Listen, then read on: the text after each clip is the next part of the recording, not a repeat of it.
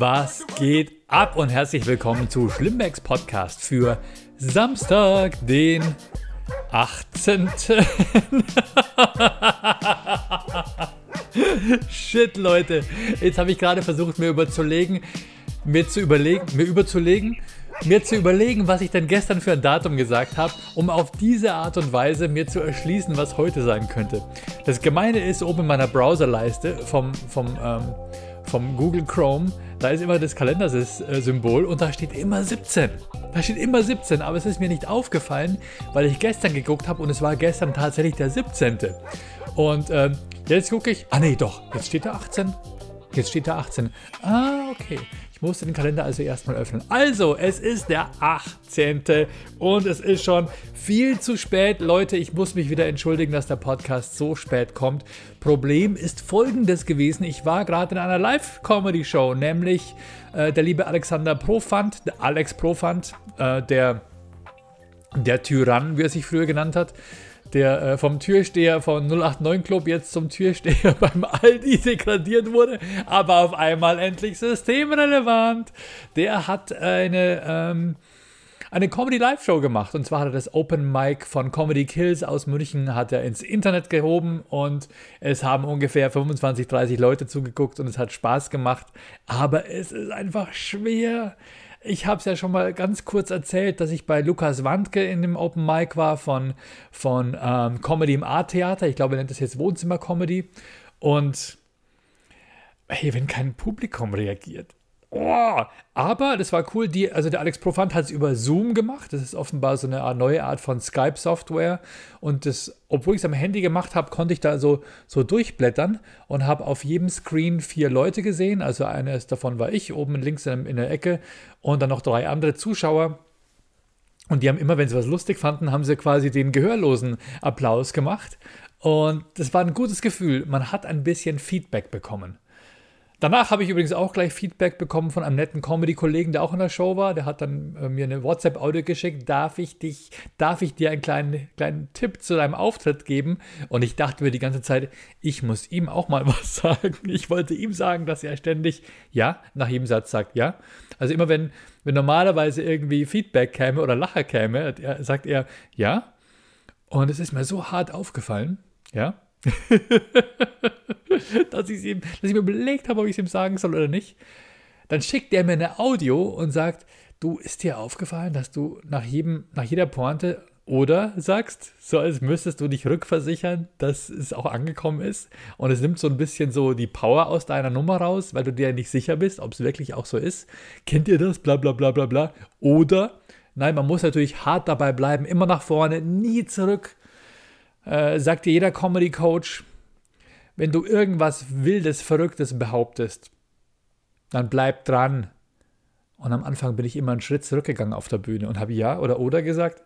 Und das Witzige war, jetzt weist er mich darauf hin, dass ich immer oder sage. Und ich wollte ihn eigentlich darauf hinweisen, dass er immer ja sagt. Und jetzt stehen wir beide da, beide da und denken uns, fuck, Comedy ohne Publikum ist so fucking schwer. Es ist so schwer, weil du weißt nicht, ob die Jokes ankommen oder nicht.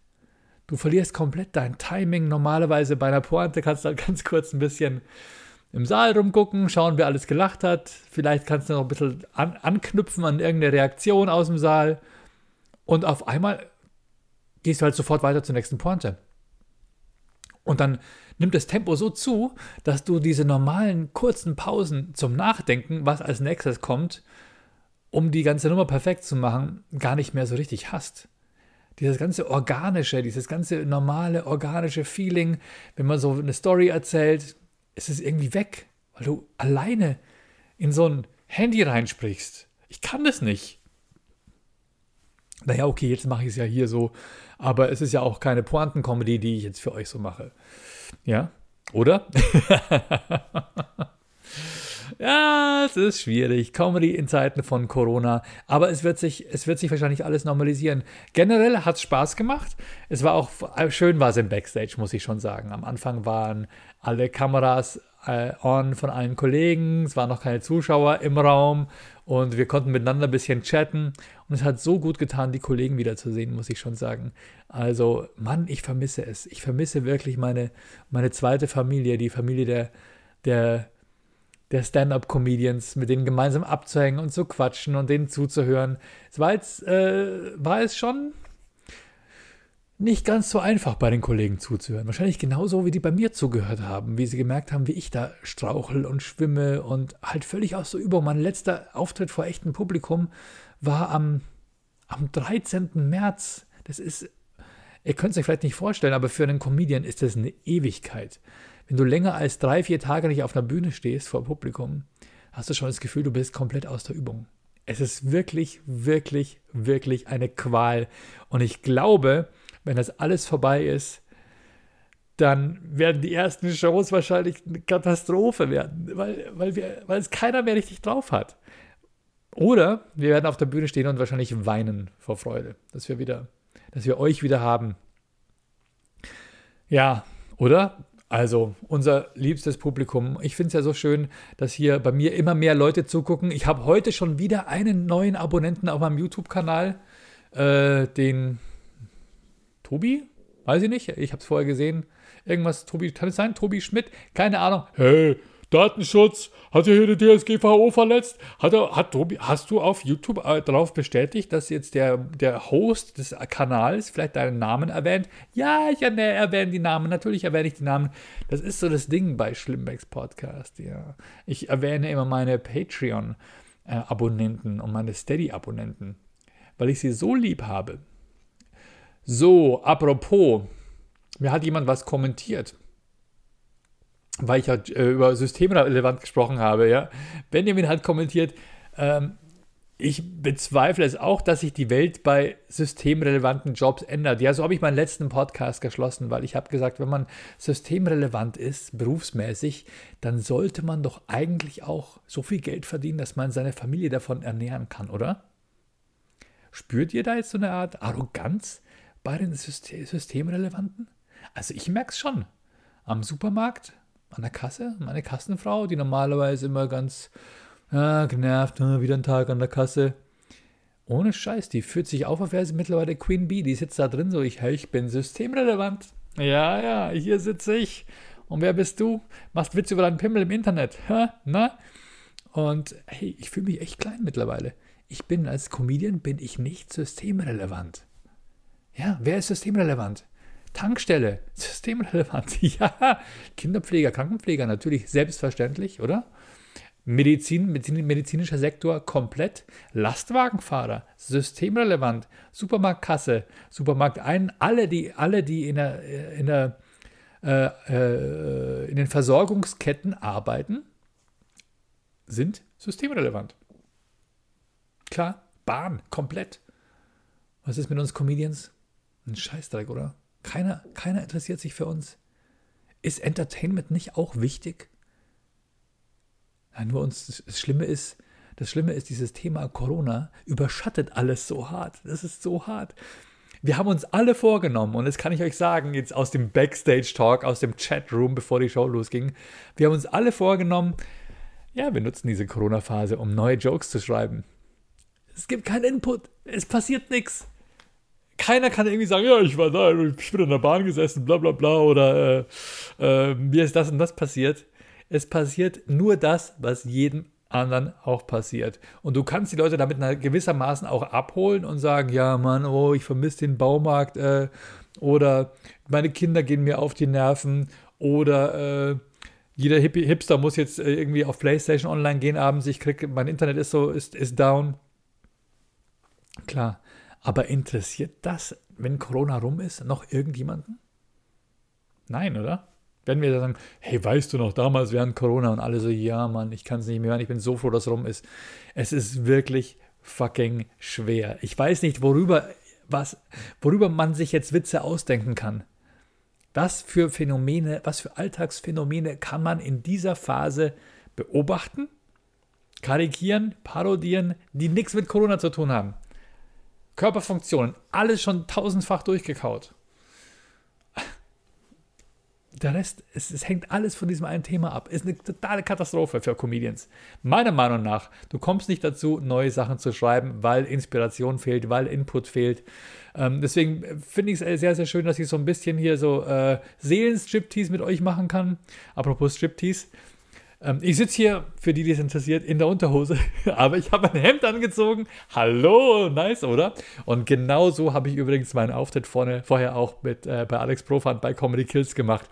Vielleicht war, es das, vielleicht war das der Grund, warum ich so ein bisschen verunsichert war und immer oder gesagt habe, weil ich tatsächlich in der Unterhose von meinem Publikum stand. Aber es hat ja keiner gesehen. Das war auch ein geiles Feeling. Du kannst tatsächlich in der Unterhose auftreten. Hier, Leute, Leute, Leute. Seht ihr, seht ihr, seht ihr? Da, hier. Papi in der Unterhose. So, wollt ihr gar nicht wissen, oder? Ihr denkt, ich sitze hier im Lackschuh, oder? Ich sitze hier in einer schwarzen Smokinghose, oder? Seiden, Seidenhose mit, mit schwarzen Lackschuhen und vielleicht äh, hohen Strümpfen mit Strumpfbändern, so wie damals bei Tutti Frutti, die Männer, wenn die gestrippt haben? Nein, ist euch egal. Okay, ich lese weiter, was Benjamin geschrieben hat. Ich bezweifle es auch, dass sich die Welt bei systemrelevanten Jobs ändert. Vielleicht so ein Jahr und dann wird wieder zurückgerudert. Du denkst, dass sie ein Jahr lang gehypt werden?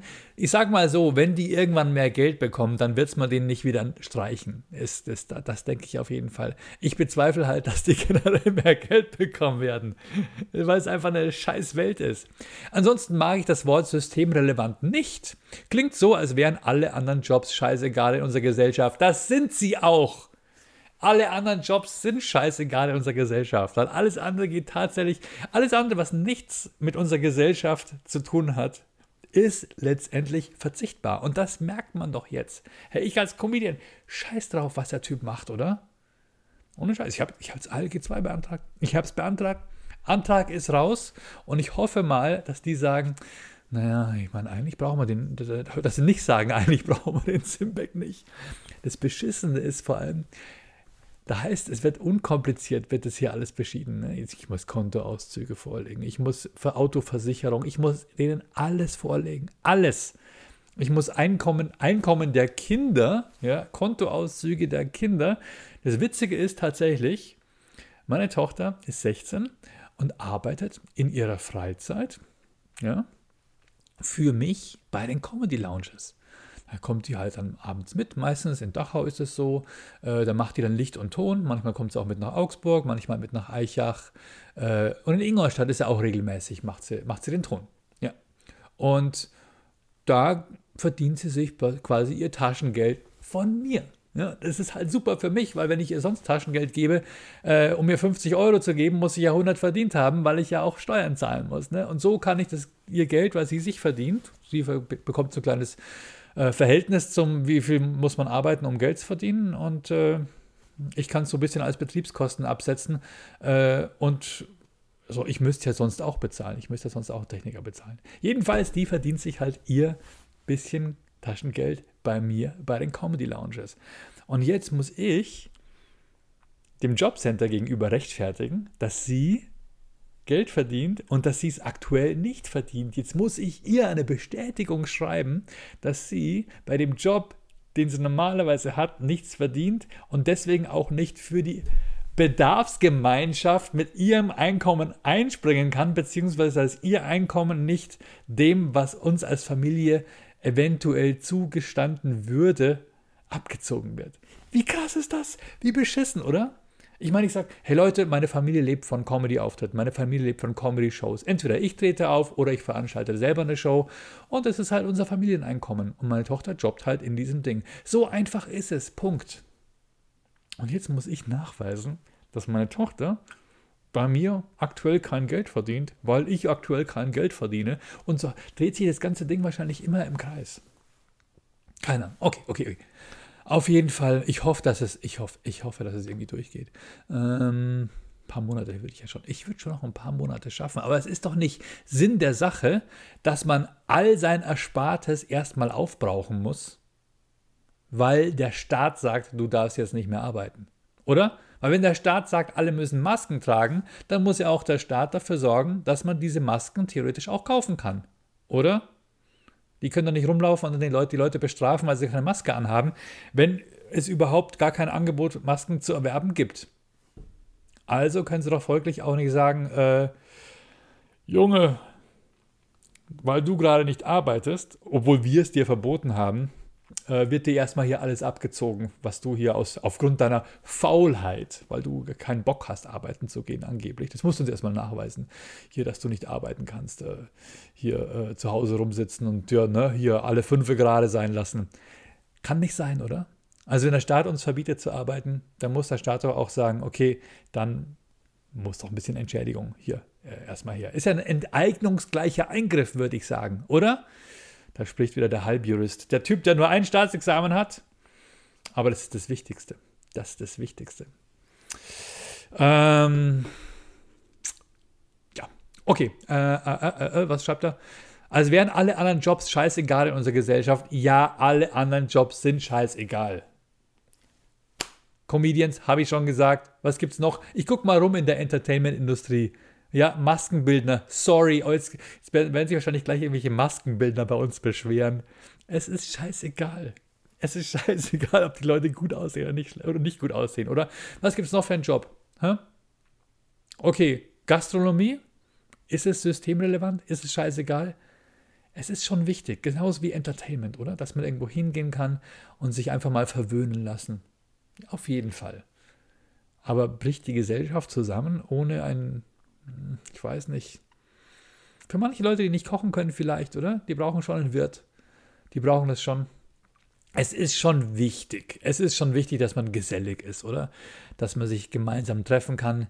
Da merken wir ja schon, wie uns die Decke auf den Kopf fällt. Aber ist es so systemrelevant wie ein Arzt oder eine Krankenschwester? Oder jemand, der die Güter von A nach B fährt, damit wir sie kaufen und äh, kochen können? Ja, ich weiß nicht. Und dann gibt es natürlich die Sachen, wo man sagt, hey shit, wenn der Klempner nicht kommt oder der Heizungsbauer, dann, äh, oder dann habe ich kein Wasser oder kein, oder ich habe kein Dach über dem Kopf. Irgendwo, ja, das ist schon wichtig, oder? Weiß, na, ich weiß nicht. Ist es dann so dringend? Ja, schon, oder? Ich glaube, ich glaube, Wärme, Gas, Wasser, Scheiße ist systemrelevant. Auf jeden Fall. Okay, Strom? Ja, okay. Jetzt gehen wir alle alle Bereiche durch. Lehrer? Lehrer, ich frage meine Kinder, meine Kinder, nein. Aktuell, das Krasse ist, die vermissen die Schule aktuell gar nicht. Die vermissen die fucking Schule nicht. Die vermissen ihre Freunde nicht, weil sie mit ihren Freunden die ganze Zeit chatten können. Es ist alles gut. Wissens, Wissensdurst ist jetzt nicht so groß. Können sich im Zweifel auch irgendwo anders anlernen. Mir tut es ja um die ganz kleinen leid. Die ganz kleinen Würmer, wisst ihr, diese, die jetzt eigentlich in der Kita ihre ersten sozialen Kontakte knüpfen. So beste Freunde, gemeinsam abhängen, miteinander spielen. Und dann lernen die so Dinge wie teilen, ja, dass man nicht alles für sich behält, so soziale. Die lernen jetzt so eigentlich so die ersten wichtigen sozialen Fähigkeiten. Für andere da zu sein, getröstet werden und dann wieder weitermachen, verzeihen können, sich wieder vertragen dass da, jetzt sitzen diese Kids zu Hause. Wie krass ist das? Und haben als einzigen Ansprechpartner vielleicht irgendeine, irgendeine weinsaufende Mutter, die da total gefrustet vor Netflix sitzt und, der, und dem Kind einfach ein Tablet in die Hand gedrückt hat, wo irgendwie Dora the Explorer die ganze Zeit mault. Wird man eines Tages von diesen Kindern, von Corona-Babys sprechen? Dass man sagt, ei, ei, ei, naja, mit dem brauchst du nicht sprechen, mit dem brauchst du nicht spielen, vergiss es. Das was, der war damals so ein Corona-Kind, weißt schon, der ist so. Baujahr 2018, der war damals zwei Jahre alt, der hat nie die Social Skills gelernt, der hat keine Ahnung, wie man mit anderen Leuten umgeht. Wird es so sein? Wird man eines Tages von Corona-Kindern sprechen? Solche Leute werden nicht systemrelevant. Was ich übrigens vor kurzem im Radio gehört habe, fand ich sehr cool. Irgendwo in, ich glaube im Raum Bamberg, haben hat der Bürgermeister, nee, Moment, ja, ich, nee, der Landrat, genau, der Landrat hat für, das, für ein, ein Pflegeheim, äh, weil Personalmangel herrscht, hat er von der Bundeswehr Amtshilfe oder Diensthilfe oder, oder irgend sowas beantragt. Das heißt, die haben jetzt zwei oder drei Bundeswehrsoldaten, die normalerweise irgendwie äh, Panzer machen oder so mit dem Panzer durch die Gegend fahren, ähm, die pflegen jetzt die Alten. Ist auch cool. Ist doch völlig in Ordnung, oder? Finde ich total geil, finde ich total geil. Und die haben die interviewt und die haben im Interview gesagt, ich finde das schön. Ich, endlich sagt mal jemand Danke zu mir. Ich glaube, beim Bund sagt niemand Danke zu dir, Digga, oder? Und auf einmal bekommst du Anerkennung. Ist doch gar nicht schlecht.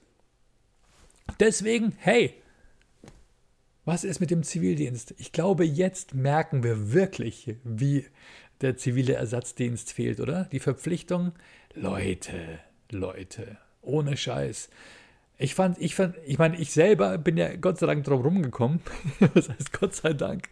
Ähm, ich habe da schon auch Defizite, muss ich sagen. Haben bestimmt andere auch. Ähm, andere, die nicht beim Bund waren oder nicht gedient haben. Meine Defizite sind, ich habe immer so ein bisschen Schwierigkeiten mit, so auf eine ganz normale Art und Weise mit Behinderten umzugehen. Es ist mir einfach nicht, keine Ahnung, ich habe das, nicht, hab das nicht gelernt. Ich glaube, wenn ich im Zivildienst irgendwie in so einem sozialen Beruf gearbeitet hätte, wo ich mit Behinderten zusammengekommen wäre, dann wüsste ich jetzt ganz genau, wie ich mit denen umgehen müsste. Und ich weiß natürlich, man muss komplett normal mit denen. Und nicht, die, die Behinderung ist nicht das Thema. Aber man muss natürlich, man darf auch nicht so tun, als sei sie nicht existent, klar. Aber ähm, diese Unsicherheit, wie mache ich es jetzt, wie sage ich es jetzt, gucke ich jetzt nicht hin, äh, wenn gerade irgendwas Behindertenspezifisches passiert. Ich glaube, ihr wisst so ein bisschen, was ich meine. Ein bisschen, was ich meine. So etwas habe ich nie gelernt. Und ich glaube auch vielen hätte es gut getan, weil sie eben gerade beim Zivildienst so eine soziale Ader gezwungenermaßen an sich entdecken und denken, hey, das macht ja Spaß. Da bekomme ich ja so ein Dankeschön, wie gesagt, oder? Da bekomme ich Anerkennung. Ähm, und wenn ich nicht gezwungenermaßen mit der Nase drauf gestoßen worden wäre, dass es so einen Beruf überhaupt gibt, hätte ich es vielleicht gar nicht an mir selbst entdeckt und das vielleicht später nicht als Berufswege eingeschlagen. Deswegen denke ich mir, boah, eigentlich gar nicht so schlecht, oder? So ein verpflichtendes soziales Jahr. Ich glaube, es wird unserer Gesellschaft überhaupt nicht schaden.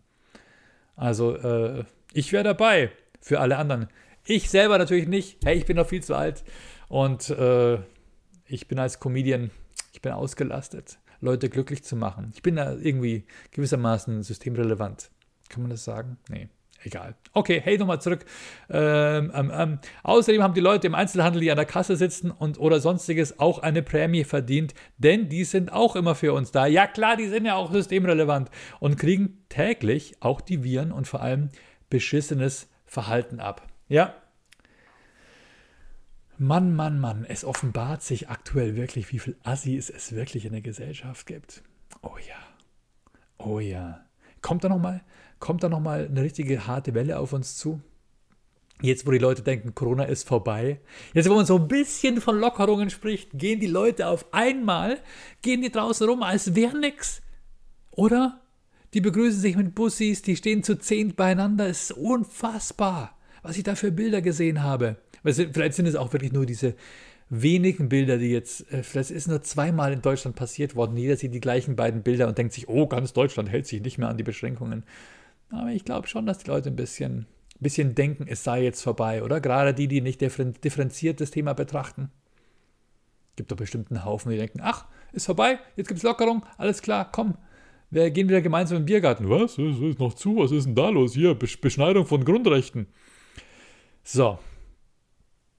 Ähm, ja, genau. Also beschissenes Verhalten auf jeden Fall. Gebe ich dir 100 prozentig recht, Benjamin. Dann schreibt Steven Now, wahrscheinlich weil ich irgendwas angesprochen habe zum Thema Erkan und Stefan, schreibt er mal Real Talk. Erkan und Stefan sind schon eher out. Ich bin halt nur am Start, weil bei mir die Nostalgie kickt.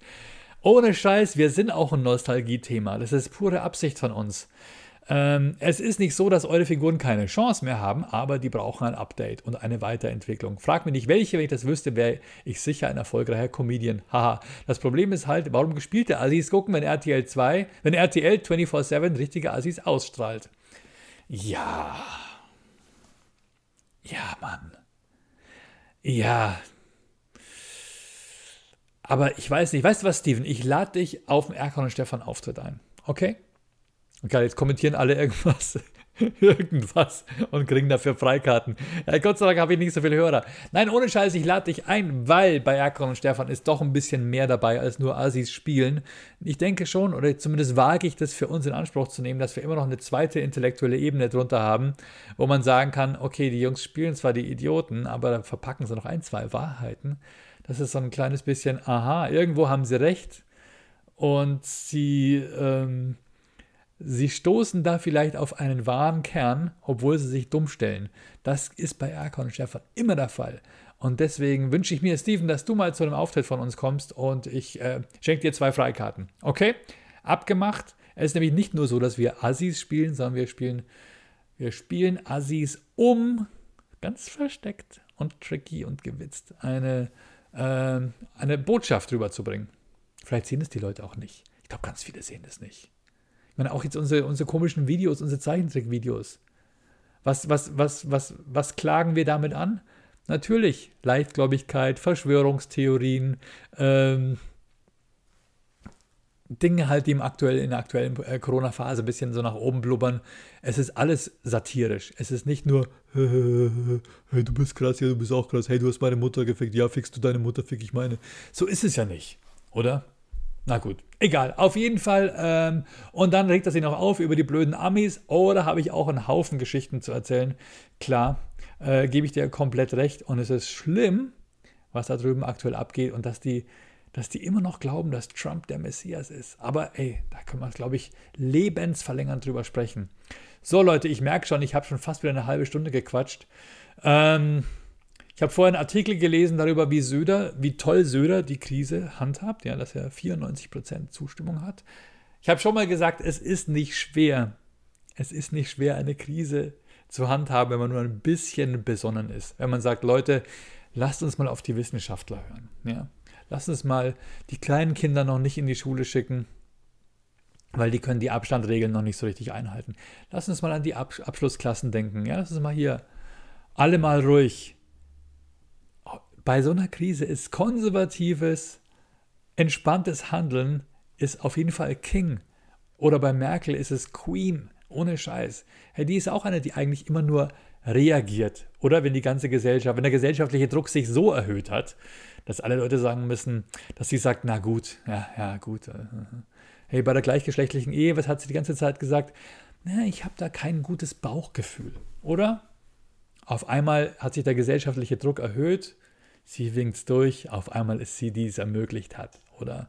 Und Söder ist auf einmal der Typ, der das super souverän hier managt. In Wirklichkeit hat er halt ein gutes Ministerium, hat ein paar gute Wissenschaftler und er hört auf sie.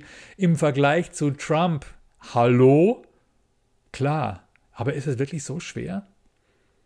Apropos, gleichzeitig, während, während ich diesen Artikel über Söder und sein Krisenmanagement gelesen habe, hat mir äh, die Süddeutsche Zeitung Werbung für Patientenverfügung zum Download angeboten. ist auch geil, wie viel Vertrauen die haben, oder? Na, vielleicht überlegst du ja trotzdem schon mal, ob dich jemand später abschalten soll, wenn es dann mal soweit ist. Gut. Okay, Leute, ähm, ich habe eine tolle Anfrage bekommen für Erkon und Stefan. Das finde ich sehr, sehr witzig. Und zwar in einem Autokino aufzutreten. Ist doch geil, oder? Das finde ich echt cool. Okay, da passen jetzt nur 50 Autos rein, viel Geld ist da nicht verdient. Aber da sitzt dann zu, zumindest jeder in seiner eigenen hermetisch abgeriegelten kleinen Kabine. Und äh, als Comedian stehst du auf der Bühne und die hören dich wahrscheinlich sehr gut dann über Autoradio. Ähm, zumindest müsste eigentlich Autokino ein, ja, müsste eigentlich so eine Art Schlupfloch sein, oder? Das müsste doch möglich sein. Hat jemand von euch ein Autokino in der Nähe? Sprecht doch mal den Autokinobesitzer an, ob er vielleicht Comedy-Shows veranstalten möchte. Vielleicht lockt ihr ihn mit dem Angebot, dass er dadurch systemrelevant werden könnte. Okay, Leute, ähm, das war's von mir. Ich wünsche euch einen schönen Samstagabend und ich bedanke mich bei allen, die mich unterstützen. Hartig Timepieces, vielen, vielen Dank. Ich halte die Uhr mal ganz kurz hier ein bisschen ins Bild, dann seht ihr, wie viel Uhr es ist. Es ist äh, Scheiße, im Spiegel sehe ich es nicht so ganz. Fünf nach halb zehn, ich mische das Ding jetzt ab und lade es hoch und ähm, bedanke mich bei allen meinen Schlimmpresarios. Vielen, vielen Dank. Bitte erheben Sie sich für die Fanfare, für die Schlimmnationalhymne. Leon Borg. Dankeschön, Leon. Dom Thuli. Ganz groß. Katrina Messinger. Vielen, vielen Dank. Luna Schattenwolf. Was täten wir alle ohne dich? John Singh. Oh Mann, ich bin einfach nur zu Tränen gerührt. Und Dennis Place. Ganz, ganz groß. Vielen, vielen Dank an meine sechs Schlimmpresarios. Und jetzt danke ich noch allen meinen Schlimmbäckchen, die allerneuesten. Zuerst Henry Kuhnke, Nicole Schmidt-Weigt, aka Merchhelden Bunny, Horst Blankenstein, Mark DeLorean, Sebastian Veit, Pole, Marco C. Power, Tom Peter im Auftrag der Neugierde, Altes Bootshaus, Flo, aka Big B, jetzt bekomme ich hier Dieter Thomas Heck Tempo, Rebecca Schmitzer, Florian Höfle, Marlene Bürgers, Deine Ingolstadt, Ben Schlimbeck, Alex van Laak, André Borst, Benjamin Maurer und Markus Maurer. Ich liebe euch, ihr seid die Besten. Ohne euch ging hier überhaupt gar nichts. Und wir hören uns wieder am Montagabend. Und ich freue mich über Zuschriften, ich freue mich über Inspiration. Worüber kann ich reden? Worüber kann ich mich lustig machen? Und äh, äh, ihr könnt mir alles schreiben übrigens. Äh, und wenn ihr wollt, lese ich es auch komplett anonym vor. Was nervt euch? Was stresst euch? Was ist überbewertet? Was ist komplett unterschätzt? Äh, was, ja, ich freue mich über Input. Vielen, vielen Dank, Leute. Schlaft gut, enjoyt euren Sunday und bleibt gesund, bleibt drin, bleibt vernünftig und wir hören uns wieder. Ciao.